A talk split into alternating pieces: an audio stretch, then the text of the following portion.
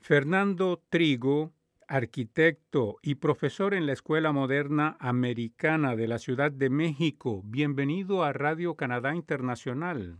Muchas gracias, Pablo. Buenos días y mucho gusto en saludarte y a todo el auditorio. Gracias, Fernando. Para que la gente tenga una idea, cuando hablamos de una ofrenda monumental, ¿de qué estamos hablando justamente?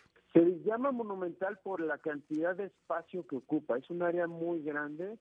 Vamos a ocupar un espacio de alrededor de 300 metros cuadrados y no solamente va a ser una ofrenda que ocupe un nivel, sino que vamos a intervenir tanto planta baja, un poquito de la planta alta, con los diferentes elementos que caracterizan una ofrenda. Hay que mencionar que una ofrenda de muertos, pues para nosotros los mexicanos, es eh, un símbolo de vínculo que nos comunica con la gente que ya falleció, con nuestros difuntos, y es una manera de recordarlos, es una manera de celebrar que en estas fechas se les da la oportunidad de volver a estar con nosotros y convivir y compartir. Entonces, la ofrenda tiene ese objetivo, que nosotros podamos reunirnos con aquellos seres queridos que ya se fueron para pasar un rato con ellos, comer con ellos, recordarlos, poner en la ofrenda objetos alusivos a lo que les gustaba utilizar en vida, la comida que más les gustaba, y por medio de una serie de elementos, pues también hacemos una conmemoración a nuestras tradiciones, a de dónde venimos, nuestros orígenes prehispánicos, en este caso pues el mestizaje que se dio con los españoles. Fernando, hablabas de objetos justamente. Para ocupar un espacio como el que me estás hablando, se necesitarán muchos objetos, me imagino. Así es, el espacio es muy amplio y bueno, tenemos ahorita muchos objetos nuevos y muy llamativos, como por ejemplo llevamos unas eh, calaveras y esqueletos de cartón hechos por artesanos de la Ciudad de México de tamaño muy grande, hablamos de calaveras de alrededor de dos metros de alto, eh, algunos perritos hechos también en cartón, que nosotros los conocemos como Shoal Sprinkles, son obras, repito, hechas por artesanos con manos muy, muy finas, con un trabajo muy detallado, otros elementos que van a destacar también voz por artesanos es el papel picado tradicional, que vamos a rodear pues ahora sí que toda el área, tanto primer piso como planta baja de papel picado, lo cual hace muy llamativo el espacio, lo llena de color, lo llena de vida, y es un símbolo que representa el viento y hace también, desde la tradición prehispánica, tenemos la creencia de que este papel le marca el camino a las almas de los difuntos para que lleguen al altar. Y un elemento también muy importante pues es la comida, las veladoras, las calaveras de azúcar, el pan de muerto, todos estos objetos se colocan en el altar haciendo alusión pues a lo que es el cuerpo del difunto, en el caso del pan de muerto, haciendo a su memoria con las calaveras de azúcar, eh, la comida que ya lo había mencionado, la que más le gustaba en vida al difunto, y bueno, en el caso de esta ofrenda monumental, el elemento más característico y el más importante es el tapete. Las ofrendas tradicionalmente llevan algunos tapetes que generalmente se hacen de acerrín. En este caso eh, vamos a hacer un tapete alusivo al tema del mestizaje. ¿Un tapete es como una alfombra? Exacto, es como una alfombra que hacemos con algún diseño, con algún dibujo alusivo al tema o al personaje al que se le está dedicando la ofrenda. En este caso, como la ofrenda es para conmemorar el mestizaje, tenemos un tapete que hicimos con un diseño, los alumnos y un servidor, donde aparece la imagen de Hernán Cortés y la Malinche y eh, Moctezuma, los tres pues como protagonistas del encuentro entre los dos mundos en 1519. Y también, bueno, elementos que recuerdan qué productos se fueron de la Nueva España hacia el Viejo Mundo y de España llegaron a México y una representación alusiva también a lo que era la concepción del inframundo para los aztecas. Fernando, y bueno, tú me hablas de una serie de objetos, algunos muy grandes.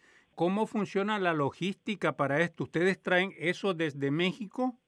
Sí, eh, bueno, lo que hacemos nosotros es que desde hace ya varios meses vamos preparando todo el material. Como te dije, llevamos un grupo numeroso de alumnos, llevamos 39 alumnos, con un equipo también de cuatro maestros que nos apoyan enormemente en todo esta, este proceso y en esta logística.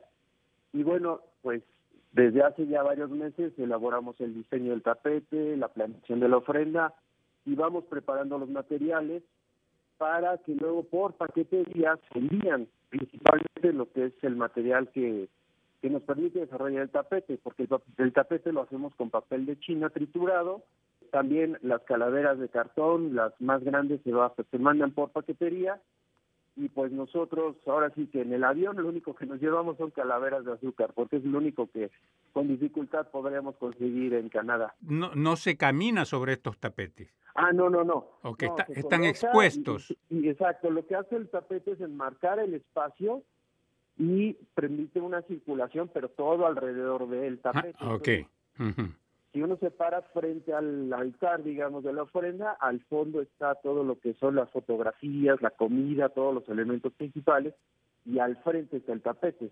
El tapete ocupa un área más o menos de 170 metros cuadrados. Es un tapete muy grande, de más o menos 7 por 10 metros, más o menos. Bueno, me imagino que los desafíos han sido bastantes para la creación de este altar. Así es, así es, han sido retos muy interesantes, la verdad, pues muy buenos porque el tema, pues a nosotros no, lo, nos lo identifica muy bien la relación entre México España, la conquista, tenemos pues creo que todos los mexicanos muy presentes la imagen de Hernán Cortés con la Malinche, cómo surge el mestizaje y cuando llega Cortés a la Ciudad de México se entrevista con Moctezuma. Eh, son momentos que han quedado muy marcados en la historia de México pero a la vez nos dan pie para elaborar diseños muy ricos, artísticamente hablando. En la composición, pues la verdad, con muchas aportaciones de los alumnos, hemos logrado hacer algo, creo que es muy digno y que ejemplifica claramente la relación que hay entre el viejo y el nuevo mundo. Y sí, sí ha sido un reto bastante interesante, pero creo que lo hemos resuelto con mucha satisfacción y con un, algo que la gente, estoy seguro, va a quedar muy contento y, por qué no decirlo, muy impresionada de ver lo que les vamos a presentar allá.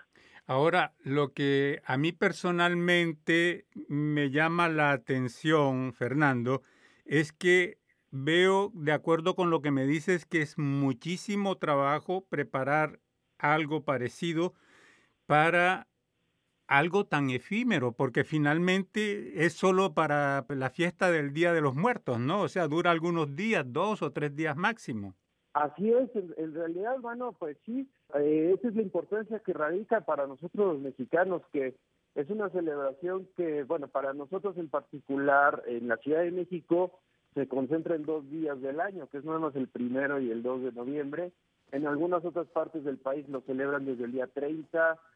Hay otras zonas como, por ejemplo, en el estado de Yucatán se extienden hasta el día 8, pero hablamos de un periodo no mayor de una semana en general en todo el país y sí, resulta algo efímero, pero la importancia de esto, y creo que eso es lo que marca a los, nos marca a los mexicanos como partícipes y muy respetuosos con la muerte y a la, y a la vez muy eh, festivos con este tema, es el hecho de que creemos que justo las almas de nuestros difuntos y la gente que queremos tiene esta oportunidad de compartir un rato con nosotros. Entonces, vale la pena por ese pequeño rato hacer todo este esfuerzo, toda este, esta decoración, esta colocación, esta instalación, ¿por qué no decirlo?, de estos elementos que van a permitirnos compartir ese tiempo con ellos, porque como es gente que queremos, es la gente amada que ya se fue, pues qué mejor que tener un ratito nuevamente para compartir con ellos, ¿no? Entonces vale todo la pena.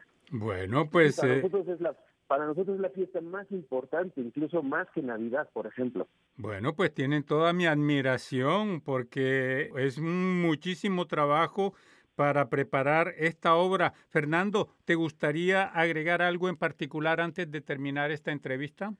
Pues sí, me gustaría, este, bueno, extender mi agradecimiento sobre todo a la, a la Universidad Nacional Autónoma de México en Canadá, particularmente a la doctora Alicia Mayer, que es la directora de esta institución, y a todo su equipo, que, bueno, hemos tenido todo el apoyo de parte de ellos, hemos logrado una comunicación increíble, nos han abierto las puertas, también un gran agradecimiento al gobierno de Gatineau, principalmente al ayuntamiento, y al país de Canadá que nos permiten esta oportunidad de compartirles nuestra tradición tan, tan arraigada y tan importante para nosotros. Y bueno, pues me gustaría también mencionar que esta celebración que va a tener lugar del 31 de octubre al 3 de noviembre en el Ágora de, de Gatineau, en el Mesón de Citoyen, bueno, pues no es nada más la ofrenda, sino en torno a esta actividad también se van a realizar otro tipo de eventos.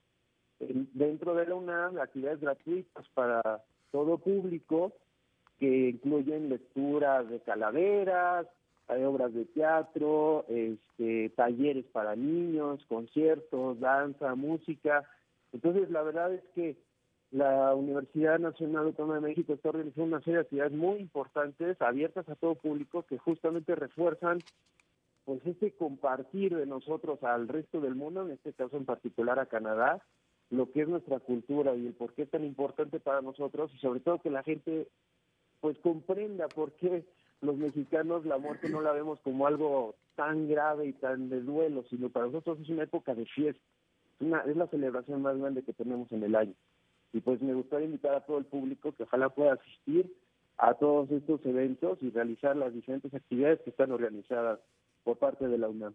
Fernando Trigo, responsable de la creación de esta obra monumental que se presentará en Gatineau para festejar, para celebrar el Día de los Muertos. Muchísimas gracias por esta entrevista a Radio Canadá Internacional. Muchas gracias a ti, Pablo, por la oportunidad y pues nuevamente reitero mi mayor invitación para todo el público y gracias de nuevo por todo. Mucho gusto.